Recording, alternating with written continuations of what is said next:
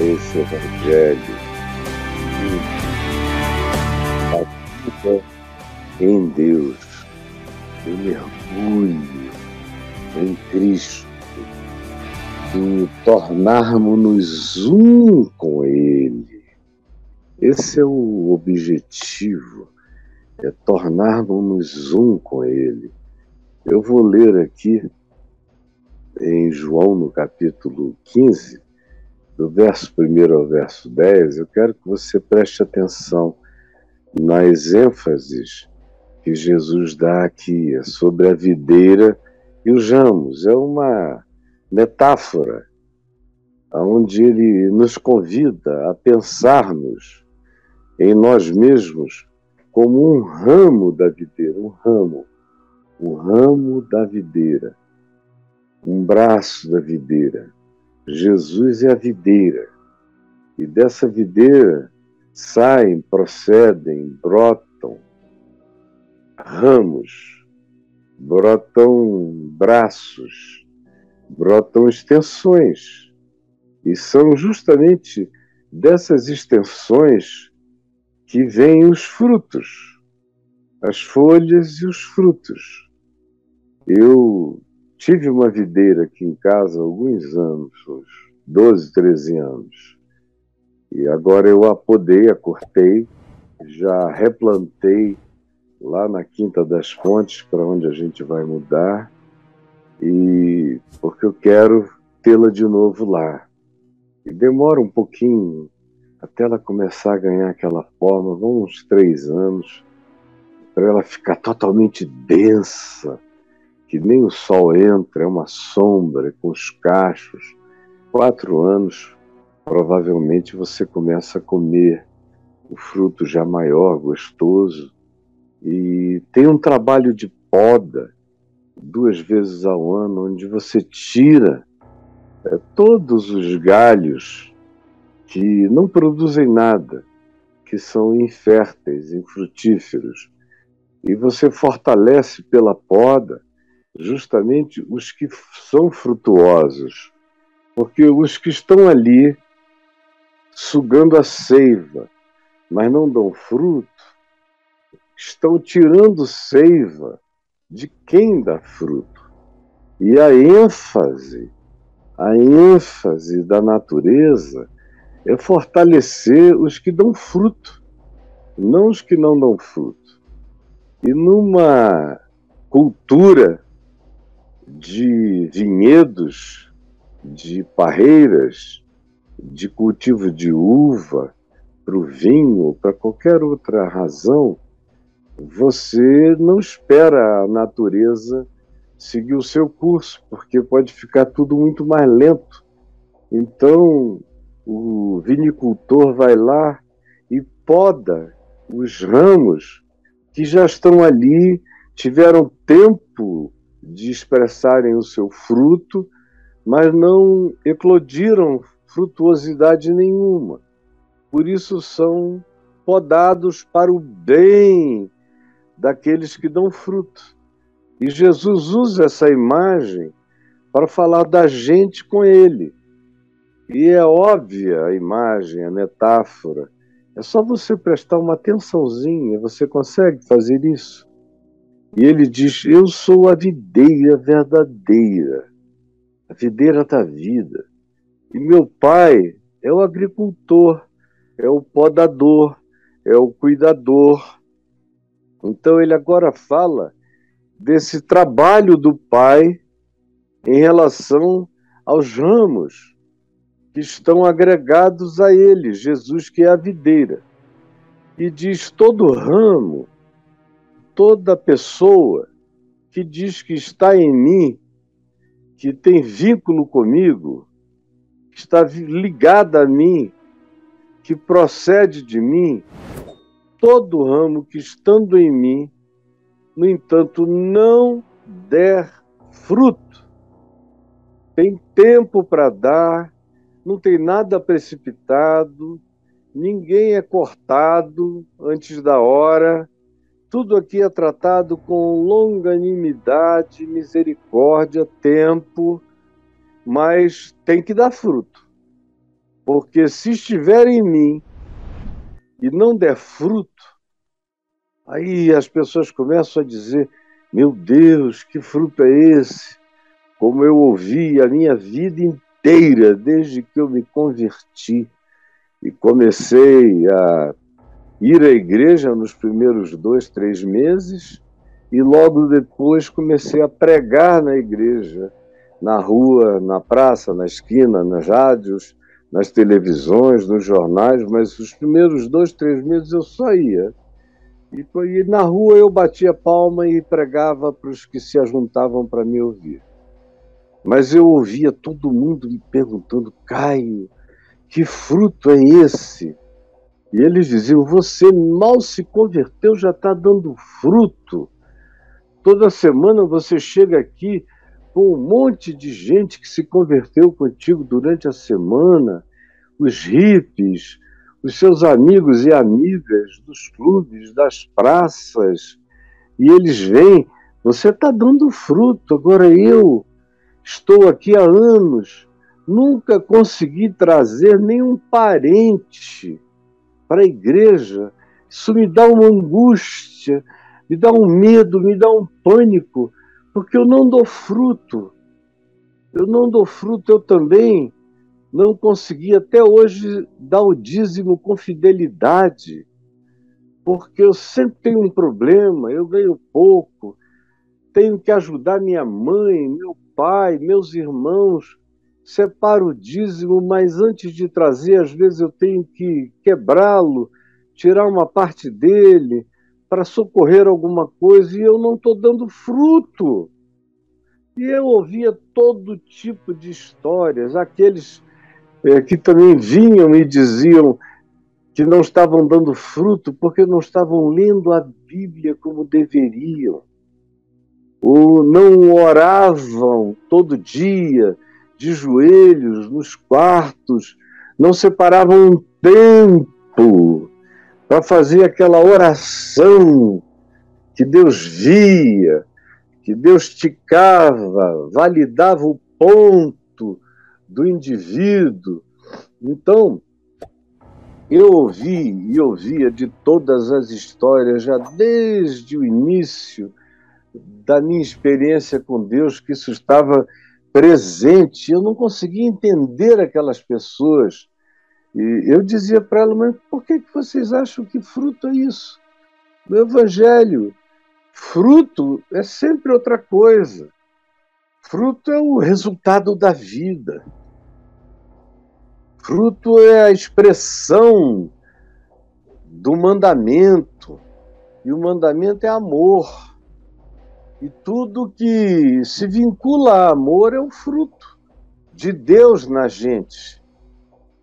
Porque senão uma pessoa que tivesse grande extroversão iria sempre produzir mais fruto, porque fala mais. Uma pessoa que tivesse uma capacidade de comunicação intensa e que não conseguisse ficar quieta em lugar nenhum, eventualmente traria mais pessoas interessadas para virem assistir o que ele, como bom vendedor, vendeu como ideia mas isso dá vantagem a ele. Uma pessoa que seja tímida, ou que seja introversa, ou que seja quieta, ou que tenha uma personalidade de uma natureza calma e silenciosa, não vai dar fruto, porque não tem essa capacidade de comunicação e nem tem a coragem da verbalização estriônica. Que é isso? De onde vocês tiraram isso? Uma pessoa que não decora a Bíblia, que não tem uma boa memória para sair recitando, não dá frutos. Uma pessoa que trabalha miseravelmente, que sai de casa quatro da manhã e volta para casa muito tarde da noite, morta, que quer até orar, mas no ato de orar dorme. Não deu fruto por causa disso? porque trabalha honestamente o dia inteiro para sustentar a família, não está dando fruto. De onde é que vocês tiraram isso? A não ser dessa igreja obcecada com os frutos que ela designa como sendo aqueles que agradam a Deus, mas são aqueles que contribuem para ela. É o cara que não para de convidar gente para encher as reuniões. É o sujeito que a mãe pode passar fome, mas ele dá o dízimo. É o cara que não quer saber como a família está. A primeira coisa que ele faz é priorizar as obras e os trabalhos e as atividades da congregação é o indivíduo que se aplica, em primeiro lugar, a essas coisas determinadas como pautas e agendas da religião, e esses são os que dão fruto. Não são os que amam, não são os compassivos, não são os generosos, não são os bondosos, se você é generoso e a sua generosidade não é em relação a colocar muito dinheiro no gasofilácio da igreja, mas para ajudar os pobres e necessitados, você está pecando contra Deus, porque está dando dinheiro para pobres e necessitados ao invés de colocar no banquinho de Deus, no porquinho sagrado, do dinheirinho de Deus que cai no bolso de um pseudo consagrado a essa tarefa estelionatária. Mas faz anos, 50 anos que eu ouço a mesma coisa. Entra ano, sai ano, as pessoas continuam na mesma roda de hamster, sofrendo as mesmas coisas, abobalhadas do mesmo jeito, do jeito que eram quando eu, com 18, 19, 20 anos, comecei a pregar o Evangelho até o dia de hoje, meio século depois, as idiosincrasias, as angústias, os medos, as definições são todas as mesmas são todas concretas, são todas pedradas, são todas materiais, são todas sem sutileza, são todas quantificáveis, são todas mensuráveis, são todas as que se possa indicar, avaliar e medir, não tem nada a ver com a produção subjetiva que se objetiva como prática de amor no coração. Então, as mesmas doenças de antes são as que só pioram em sofisticação hoje. Mas Jesus diz: todo ramo que estando em mim não der fruto, o pai, o agricultor, o corta. E todo que dá fruto, o agricultor, o pai, limpa, limpa, como eu limpei as minhas, os meus ramos frutíferos, para eles se fortalecerem. Limpa, para que produza mais fruto ainda, para que mais seiva chegue nele. E ele floresça com cachos cada vez mais grandes e saborosos. Aí Jesus vira-se para os seus discípulos que estão ali e aplica isso a eles e diz: vocês já estão limpos pela palavra do meu Pai. A minha palavra é uma poda. Quem ouve a minha palavra vai sabendo o que tem que ficar e o que tem que sair da vida para a vida se tornar frutuosa. Mas você tem que conhecer a minha palavra. A minha palavra, que eu venho andando com vocês, falando, ensinando, particularmente, privadamente, muitas vezes, e publicamente, na maioria das vezes, e vocês ouvem, é essa palavra que vai limpando, podando, tirando essas expressões da infertilidade, da inutilidade, das coisas que vocês agregaram, que vocês puseram, que vocês enxertaram e que não tem nenhuma finalidade para a vida, são enxertos da moral, são enxertos estéticos, são enxertos de natureza religiosa, são enxertos doutrinários, são enxertos de aparência, mas não nasce fruto, não brota amor, nem aquela alegria bonita, espontânea do Espírito de Deus, aquela felicidade do perdão, felicidade do abraço divino, aquela alegria de se saber aconchegado, de que ainda que você fosse desprezada, desprezado pelo mundo inteiro, o seu Pai eterno o acolheria. Ele é quem limpa você, ele é quem prepara você para você melhorar. E é por isso que você pode confiar e crer que a sua vida é bonita em Deus quando ela é frutuosa em todos os aspectos decorrentes do amor. Porque o verdadeiro amor é cheio de alegria, ele se alegra com a verdade, ele se alegra com a vitória do outro, ele se alegra com a alegria do próximo. Ele se alegra com a cura do próximo, ele se alegra com a paz do próximo, ele se alegra com as novas oportunidades que alguém tem para recomeçar, ele se alegra com a conversão que parecia impossível, mas aconteceu. Ele se alegra com aqueles irmãos que estavam mortos e reviveram, estavam perdidos e foram achados ele se alegra com aquilo que alegra ao Pai, que alegra as criaturas celestiais do mundo invisível, os anjos, assim chamados por nós. Ele se alegra com tudo aquilo que produz o regozijo celestial, que são as manifestações do amor entre nós, uns pelos outros, e o nosso cuidado pela criação de Deus. São as coisas que alegram os céus, que reúnem os aplausos das assembleias invisíveis. Esse dá fruto.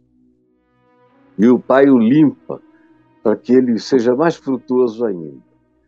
Aí ele diz: A minha palavra está fazendo isso em vocês como você que está aqui comigo, todo dia. A minha esperança é que o que eu venho aqui e falo, e não é invenção minha, não, não venho construir nada, não venho fazer uma palestra onde eu junto o que eu li em alguns livros e organizo uma lista de sequências para você memorizar. Eu não faço isso. Eu simplesmente faço como Jesus fazia. Eu discorro, discorro. Faço como Paulo fazia. Eu discorro. Eu discorro o ensino do Evangelho. Essa simplicidade na sequência de Jesus. Eu não creio que ninguém jamais ensinou o Evangelho melhor do que Jesus. Ninguém. Ninguém desenvolveu um método de pregação melhor do que Jesus. Então, eu que já tive mil maneiras de pregar e que conheço todas as magiquinhas de pregação, abandonei tudo isso ano após ano na minha vida eu fui deixando para trás. Mas teve um tempo em que todos os pastores e estudantes de seminário de tudo que era denominação do país me ouvia para aprender como pregar. Todo mundo dizia: ninguém organiza uma sequência lógica de pregação como Caio. Ele prega um pega um texto e o arruma todo, termina completamente claro. As introduções já abrem as percepções, as conclusões são veementes, as ilustrações do meio são todas pertinentes, são inesquecíveis. Aí eu vi que as pessoas repetiam o que eu pregava e era muito fácil. Ainda tinha livros meus com mensagens e esboços. E eles ouviam, iam para os congressos anotando tudo. Depois me diziam, diziam de cada mensagem sua eu faço cinco, seis, sete, pregando na minha igreja. Eles pregavam o que eu pregava, mas eles próprios não se convertiam. Aí eu falei, eu não vou mais ajudar esse pessoal com as homiléticas, tanto as que eu aprendi como as que eu desenvolvi. E deixei tudo de lado. E faz aproximadamente 25 anos que eu só sigo as sequências de Jesus. Por uma coisa óbvia. Porque eu realmente creio e crio de todo o meu coração que eu estava perdendo tempo, tentando melhorar o que Jesus falou com as minhas sequências. E eu decidi simplesmente seguir a lógica imediata do ensino de Jesus. E o que eu tenho dito a vocês é só isso. O que o Evangelho ensina, eu passo para você. O que eu aprendo, eu passo para você. Passo para você. Conforme eu ouço, foi o que Jesus disse, assim eu falo. E eu estou imitando a Jesus. Conforme eu vejo ele falar, assim eu repito.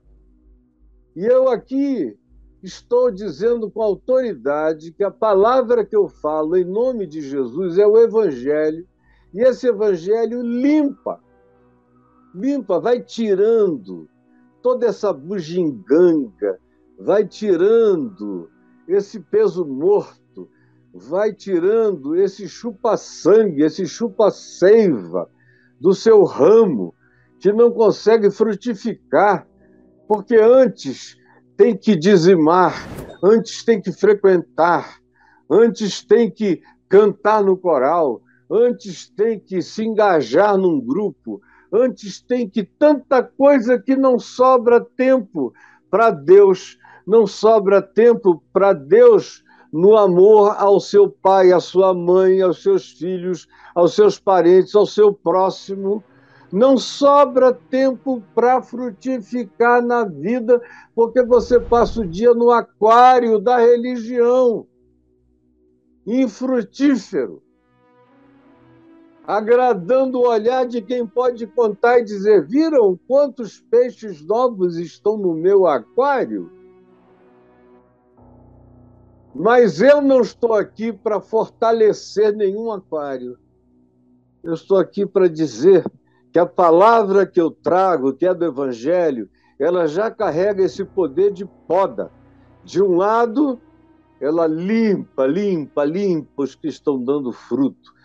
Todo dia tem gente me dizendo: aprendi algo, joguei fora mais uma bugiganga, mais um, uma coisa desnecessária, mais um pedaço improdutivo da vida. Eu sinto que a minha energia está crescendo na direção das coisas que são úteis e que produzem o fruto do Espírito Santo, do amor, do caráter de Deus, da ética de Cristo, da existencialidade de Jesus. Cada dia mais. Por outro lado, a própria palavra que eu estou dizendo aqui vai cortando, decepando um monte de gente que chega. E tem muita gente que chega e não aguenta. Não aguenta. Eu tenho estado admirado, porque, meu Deus, ninguém na história cristã do Brasil foi chamado, depois de 25 anos de quase adoração de unanimidade absoluta, quando eu me desliguei, quando eu me divorciei das instituições religiosas, não foi no casamento, não foi nada disso. Eu podia ter me divorciado do casamento e tudo continuaria mais ou menos igual. Bastava eu ter continuado vinculado às instituições religiosas, mas o grande divórcio que eu queria praticar não era conjugal, era religioso e institucional. Eu queria me desligar de tudo que não fosse videira verdadeira. Tudo que fosse tronco sem seiva. Tronco religioso. Tronco de madeira sem vida. Tronco que não carregava o poder de produzir o fruto do Espírito só aparência, só cara de sarça ardente que não ardia, de videira que não dava fruto, de oliveira que não dava azeite, só fachada. E eu já não aguentava mais. Quando eu me divorciei, daí eu passei a ser chamado de o maior de todos os hereges, Belzebu, anticristo, samaritano doido, endemoninhado, traidor do evangelho. E aí os pastores transformaram isso em recomendação oficial para todo lado. Hoje até eles estão calados, porque eles viram que não era uma boa estratégia falarem de mim de dia e de noite contra mim, porque eles estavam enviando milhares de jovens curiosos para me ouvirem. E os jovens chegam e a maioria fica. Agora, tem outros que chegam aqui curiosos para conhecerem o herege. E aí ficam. E tem outros que dizem: deixa eu ir embora daqui, porque esse cara, a heresia dele é amar demais, é acolher demais, é incluir demais é abraçar demais, é ser compassivo demais, é ser longânimo demais, é dar oportunidade demais, é estender os braços alongadamente demais. É tudo demais na direção do que eu acho que deveria ser de menos. Mas se a gente for avaliar entre o demais dele e o meu de menos, ele está melhor diante de Deus com demais de amor dele do que eu com meu de menos de amar. Então eu não quero nem ouvir. Como outro dia eu ouvi de uma pessoa que disse: Ah, o meu pastor me disse para eu não ouvir o senhor, porque o senhor é radical demais. Aí eu falei: Como? Radical em que sentido? Radical que eu saiba é o teu pastor, você não pode se vestir assim, não pode fazer aquilo, não pode namorar sem permissão, não pode, não pode, não pode, nem viajar sem ordem para viajar. E eu é que sou radical. Aí ele disse: não, ele disse que a sua radicalidade é que todo mundo que chega perto do Senhor se sente abraçado e acolhido. Isso é radical. O evangelho tem que empurrar pessoas. Aí eu digo, ah, então diga a ele que eu agradeço muito pela má fama que ele está espalhando a meu respeito, e que eu peço a ele para aumentar a minha má fama, para piorá-la tanto que fique igual à fama de Jesus, a minha radicalidade. Porque é essa palavra que limpa tanto quanto essa mesma palavra que poda, que corta. Aí tem gente que chega também e diz: não, eu vou ficar porque é legal. Mas na hora que começam a ouvir, ouvir, ouvir, dizem: e, e, ou eu de fato me converto, ou eu só estou acumulando juízo. Porque tanto mais quanto eu venho aqui, mais eu sei o que eu não quero praticar. E menos eu tenho como negar que não seja puro evangelho. Aí o cara vai saindo moonwalking bem devagar, andando para trás e desaparecendo e fazendo o possível para esquecer. Eu já tive tanta gente aqui, não só aqui, mas no curso da minha vida, milhões. Eu não, quando eu falo milhões, não é exagero. A minha vida foi numa escala muito grande, é milhões que chegavam e diziam nunca mais largo. Quando a palavra começava a realizar a sua poda, fosse para limpar, fosse para cortar, sem excluir ninguém. É a própria palavra que corta e o indivíduo se enxerga, se enxerga e diz: Eu não pertenço. E aí estranha mesmo, ele mesmo se aliena. E eu vi tantos e tantos e tantos que depois de um tempo diziam: olhe, tudo que o senhor diz é verdade, mas eu não tenho disposição para viver o evangelho assim, desse modo.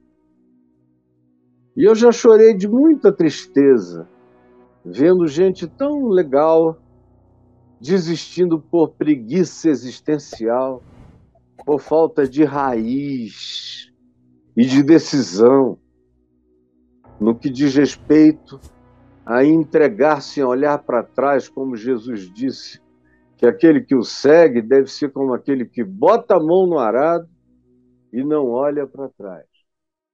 Porque aquele que botando a mão no arado, ao invés de sair arando para frente, olha para trás, Jesus disse: não é digno do reino de Deus. Mas vós já estáis limpos pela palavra que vos tenho falado. Aí vem a parte decisiva. Vocês estão limpos, então permaneçam em mim permaneçam no tronco eterno da videira, que sou eu, Jesus, o Evangelho, a minha palavra. Fiquem em mim, plantados em mim, vivendo de mim, sugando de mim, alimentando-se de mim, e eu permanecerei em vocês. Permaneçam em mim e não tenho dúvida de que a decisão de vocês de não saírem fugidos da vida que há em mim, nem rejeitarem a seiva da minha palavra, ao fazerem isso, vocês me têm. Quem está em mim, me tem em si próprio. Não dá para estar em mim sem que eu esteja em você. Se você está em mim, é porque eu estou em você. Você nasceu de mim. Permaneça em mim, porque em ti eu já sou. Enquanto você der o testemunho de que está em mim, dando os frutos da sua ligação, do seu vínculo essencial comigo. Como não pode o ramo produzir fruto da videira, produzir fruto de si mesmo, se não permanecer na videira, você não corta um ramo de planta nenhuma, de árvore nenhuma, no caso aqui é a videira verdadeira, que Jesus usa como essa planta nobre, maravilhosa, da uva e do vinho, que dá alegria ao coração do homem. E Jesus é essa alegria dos homens. Ele diz: fora de mim vocês podem se vincular à religião, podem se tornar papas, cardeais, arcebispos, bispos, apóstolos, podem virar o que vocês quiserem, podem se tornar titulados do que vocês queiram se titular em divindade, doutores em divindade, doutores e PhDs em Novo Testamento, em qualquer que seja a matéria, o objeto do estudo religioso e teológico, mas se vocês não derem fruto, de amor, de alegria, de paz, de bondade relacional, de perdão, de perdão, de perdão, de compaixão,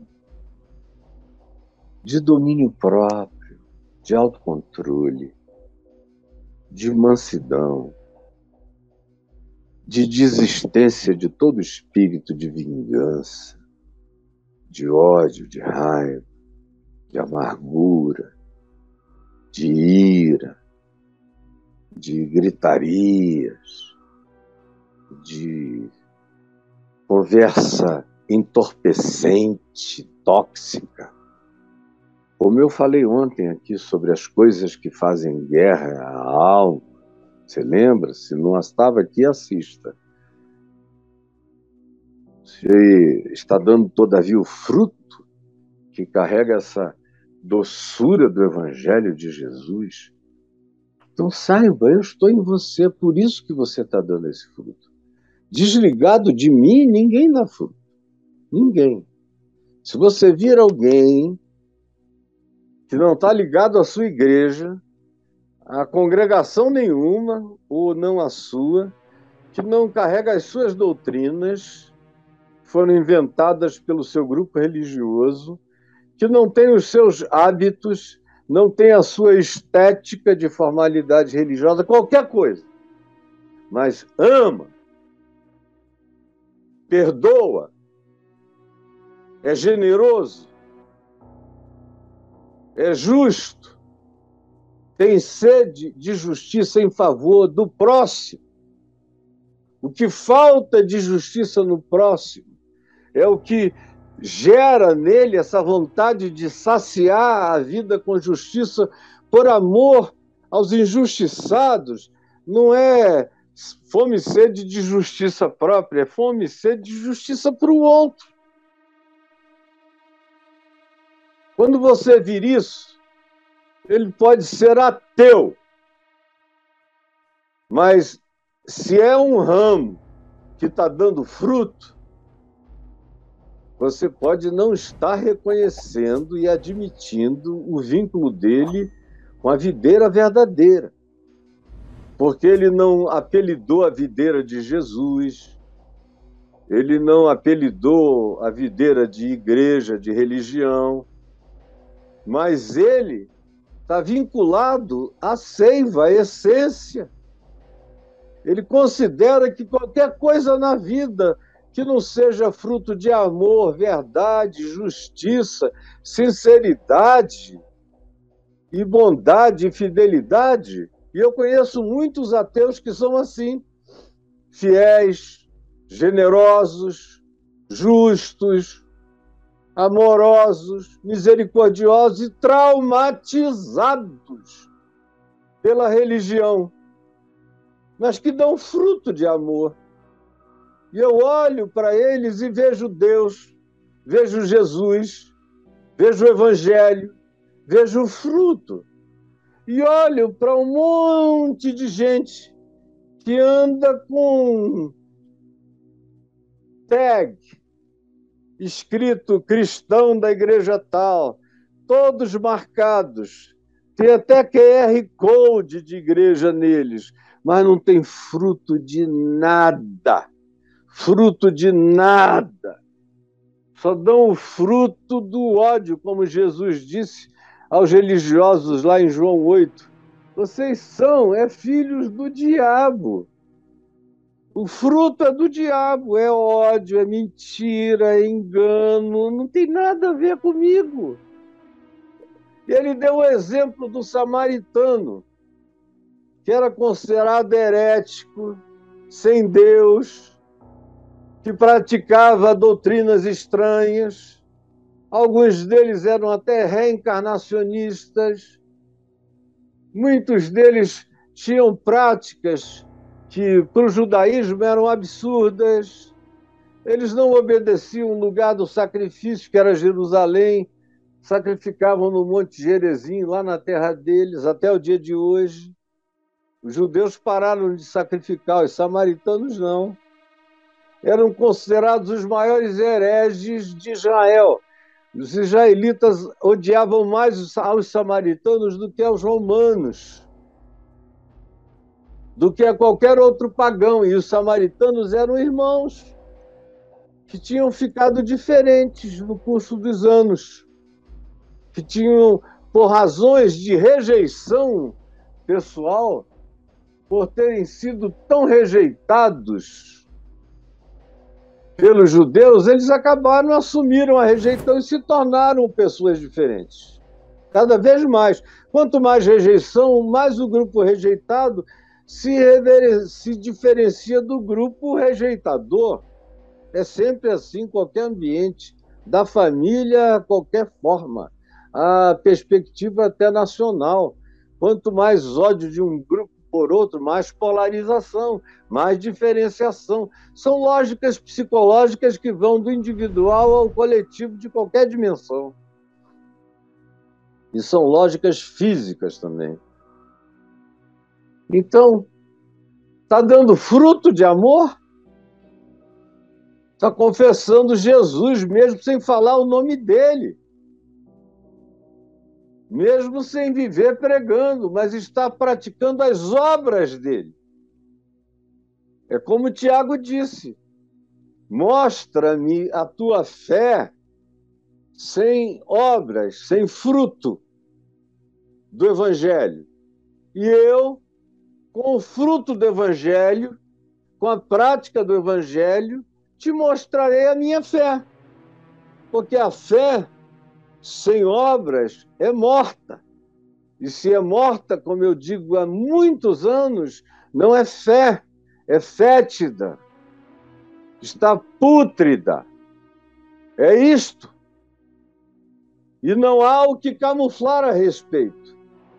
Mas mesmo sem os invólucros e as confissões religiosas e doutrinárias se você encontra o fruto que Jesus disse que era para buscar, e em se buscando você acha, por esse fruto eu vejo essa fé.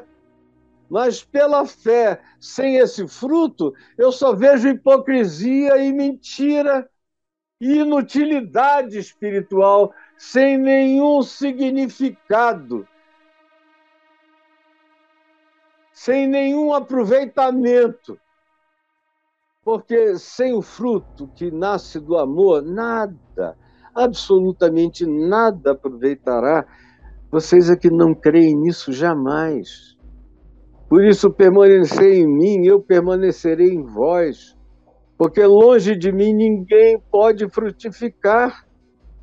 Você sabe, eu estava contando aqui sábado para um grupo de pessoas, no aniversário da nossa filha Bruna e umas amigas dela, eu estava contando que lá no Amazonas, um monte de coisas que eu não vou contar aqui agora, mas uma delas é que eu nasci comendo tartaruga quase domingo, todo domingo. E naquele tempo não existia nem a palavra ecologia. E tartaruga era gostosa, eu cresci amando tartaruga, tudo da tartaruga. E comendo o casco da tartaruga. E aí, todo mundo ouvindo, havia pessoas de outro tempo que entendiam que naquele, naquela época era normal isso. E, e eu falei o interessante da tartaruga é que você corta a cabeça dela e você deixa fora na no chão, vai tratar do corpo da tartaruga e o coração bate posto numa panela com água fervente, ele ainda fica batendo um tempão, fervendo e ainda tem aquela musculatura de um bicho que pode viver até 200 anos. E a boca, cortada do corpo, horas depois abre e fecha ainda. E se você puser um dedo, não ponha não, porque é capaz de cortar seu dedo. Você põe um galho de pau, frequentemente ela ainda horas depois quebra o galho do pau na dentada, na mordida, na bocanhada. Mas depois, com o passar do tempo, ela vai perdendo a energia vital e morre. Isso a tartaruga, que é um animal que tem uma longevidade muscular, nervosa maior. Aqui a gente está falando de uma ilustração vegetal. Você não corta um ramo e ele não fica ainda por um dia inteiro vivo. A primeira coisa que acontece é que as folhas vão secando imediatamente. Imediatamente. No fim do dia, o próprio. Se tivesse alguma coisa viva ali, já teria murchado. É por isso que Jesus chega e diz que vem então aqueles da limpeza, como a gente faz no quintal, depois que poda tudo, joga no fogo o que não presta, o que não serve. Essa é a linguagem de um quintal, de um lugar, de um vinhedo, de qualquer lugar onde se cuide de, cuide de plantas.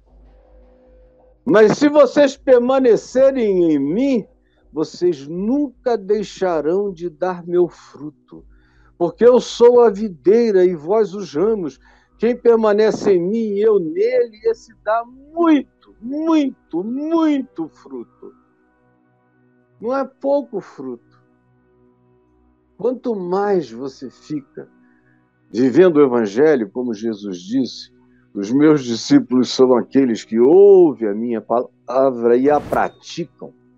Quanto mais você pratica, mais fruto você dá. É uma coisa extraordinária. É inesgotável. Não tem limites. Ninguém alcançou o limite até o dia de hoje. O próprio Jesus nos disse isso. Não fostes vós que me escolhestes a mim, aqui no verso 16. Pelo contrário, eu vos escolhi a vós outros e vos designei para que vades e deis fruto e o vosso fruto permaneça, a fim de que tudo quanto pedirdes ao Pai em meu nome, Ele vô-lo conceda. Essa é a promessa. Não foram vocês que me escolheram, eu escolhi vocês.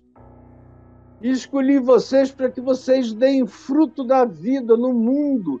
Esse é o significado de vades, é de meterem-se na vida, imiscuírem-se na existência, frutificando essa graça. E assim ele diz: vocês serão meus discípulos. Se alguém não permanecer em mim, será lançado fora. Não tem parte comigo. Pode até se enxertar, se amarrar, fazer um truque de aparente permanência, mas se a seiva não corre verdadeira para dentro de você, você é só um estelionato público e não passa disso. Secará e aí vai ser juntado com o lixo e queimado sem nenhuma necessidade. Tua existência não tem sentido.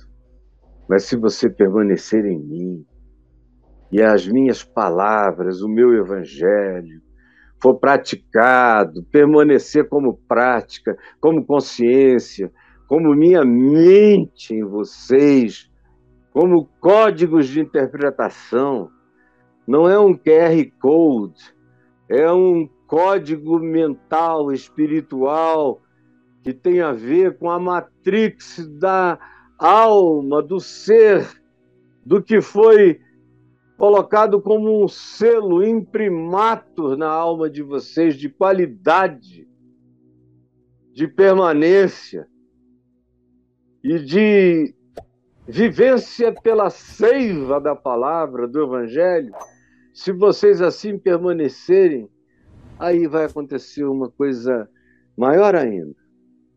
Quanto mais vocês andem nessa harmonia, nessa alegria, nessa naturalidade, nesse descanso, vocês mais vão experimentar que podem pedir o que quiserem.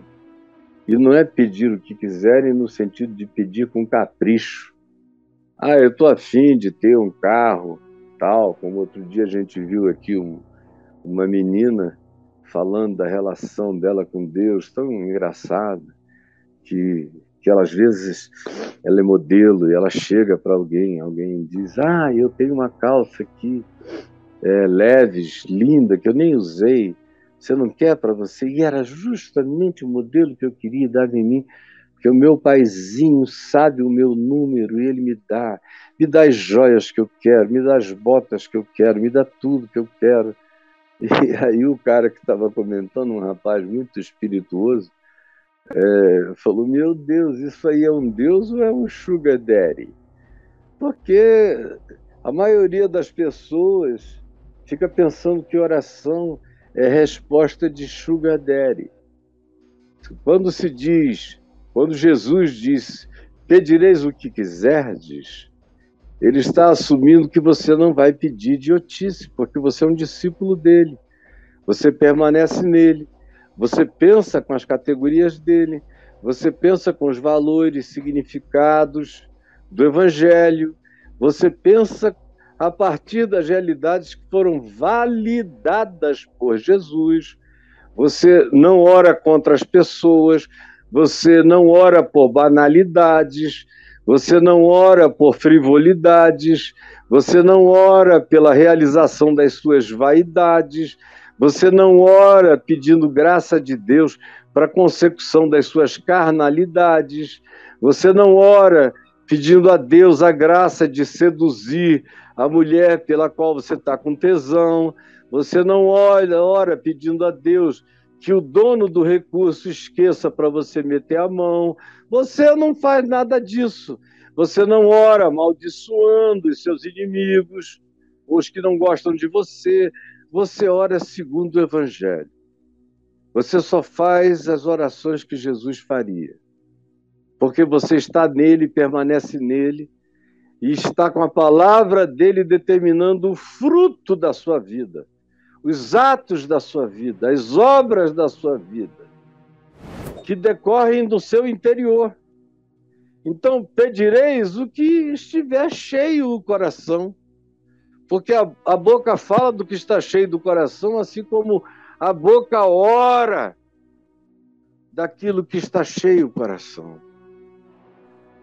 Quando eu oro, eu não não me lembro de ter feito jamais na vida nenhuma oração de ódio contra ninguém desde que eu conheci Jesus. Nunca pedi Jesus, pesa a mão, olha o que estão fazendo comigo, quanta mentira, quanta, quanto exagero, quanta invenção, quanta maldade, quanta tentativa de destruir o evangelho na minha vida e me destruir do evangelho. Nunca. Deus, os anjos, o diabo e o mundo inteiro nunca me ouviram nem me ouvirão. Nem o lado direito do meu coração ouviu o meu lado esquerdo fazer essa oração, porque ela não ouve em mim nem há em mim, desde que Jesus passou a ser a seiva. Eu nunca estive cortado dele. Nunca, nem nos piores tempos, eu achei que eu poderia viver sem ele. Sem ele, eu sabia que a minha vida ia secar, morrer e queimar.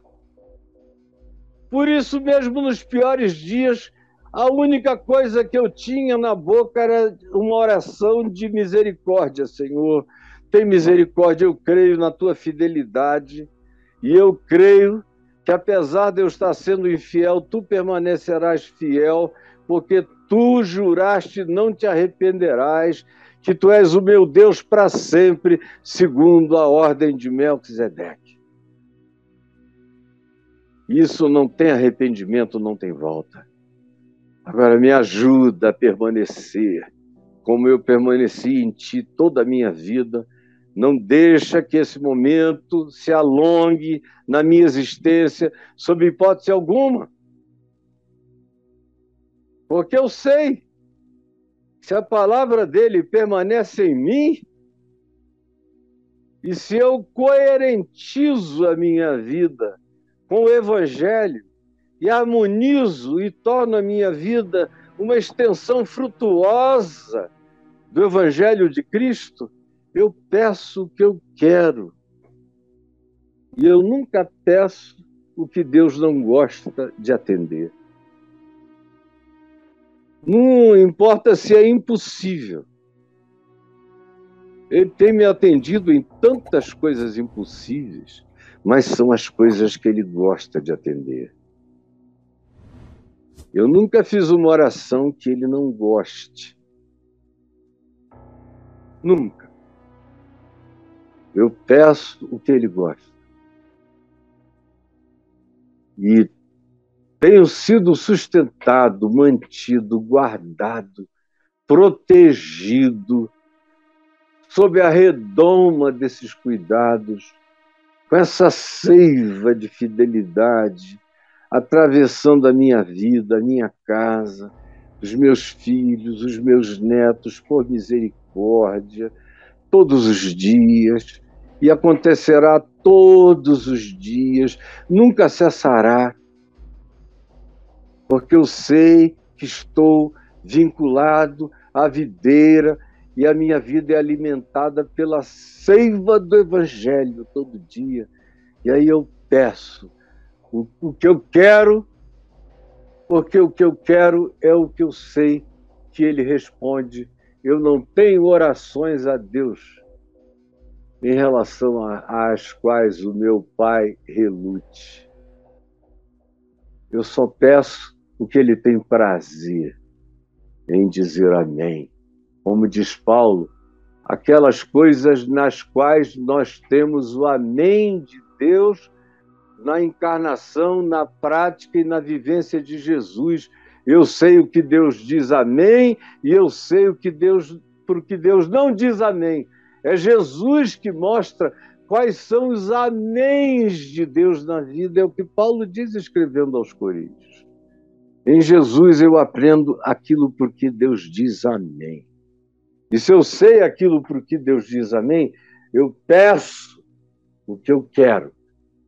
Quando eu alinho o meu querer com essa vontade e com essa alegria de pedir aquilo ao que ele diz amém mesmo que aos homens pareça impossível, porque os impossíveis dos homens são possíveis para Deus. Como o Pai me amou, também eu vos amei. Então, o segredo é um só. Permaneçam no meu amor. E a permanência no meu amor não é verbal, oral, não é de palavras, é de fato e de verdade. Se guardardes os meus mandamentos, permanecereis no meu amor. Assim como se eu amo a minha mulher, eu permaneço no amor dela e ela permanece no meu amor. Os meus filhos que me amam permanecem no meu amor, têm alegria no meu amor e eu tenho alegria no amor deles. E porque eles me amam, eles não têm prazer em produzir tristeza, aflição, preocupação desnecessária em mim, sem explicação, nem eu neles.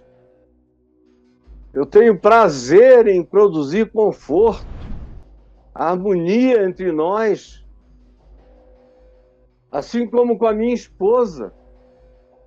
Se eu a amo, eu permaneço na fidelidade ao nosso amor conjugal.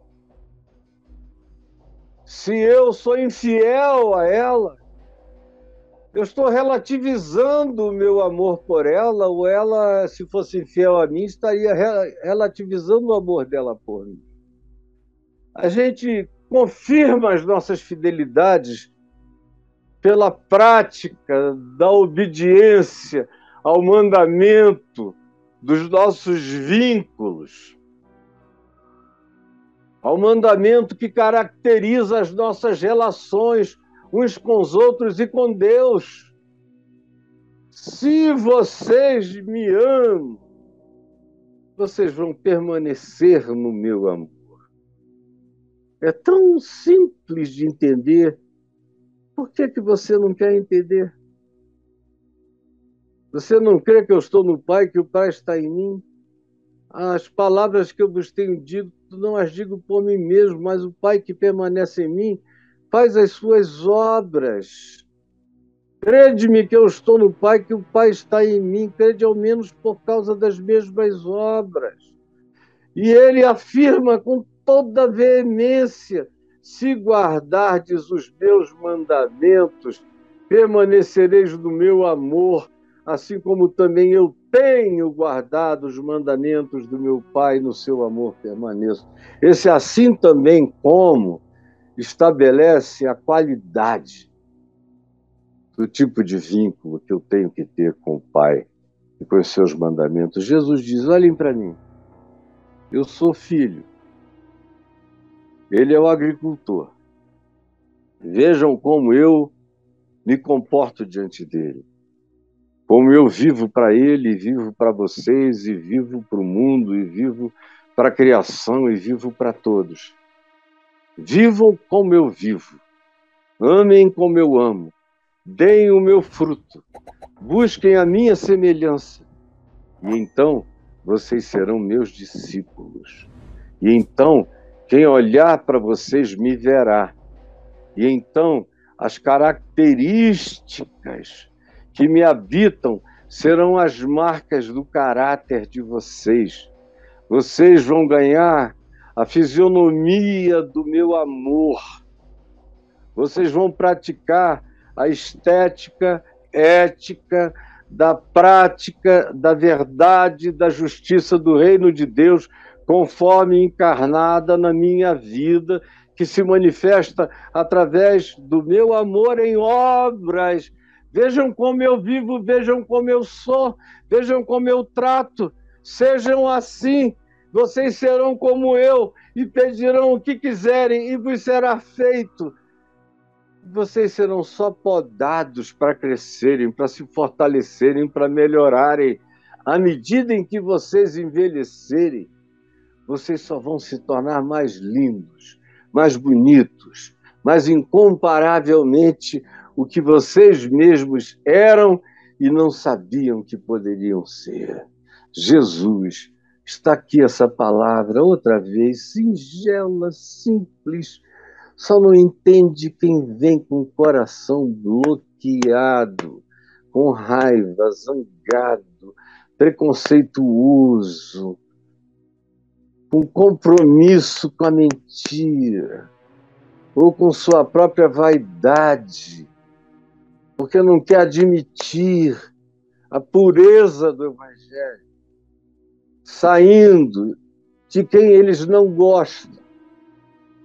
E de um modo que eles próprios nem sabem repetir, mas sabem que é verdade, porque não é alguma coisa que procede do meu intelecto mas vem da experiência verdadeira da minha vida e do meu coração, da minha permanência em Ti, porque eu estou vinculado ao Teu amor, todo dia revalidado em Ti.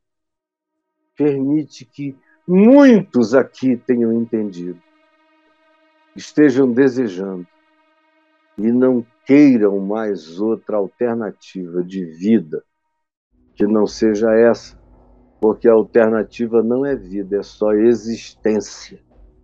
Sem a tua vida, sem a tua seiva, sem a permanência na obediência do teu amor, no fruto que dele advém. Por favor, realiza isso por milagre do Espírito Santo, em nome de Jesus. Amém. E amém.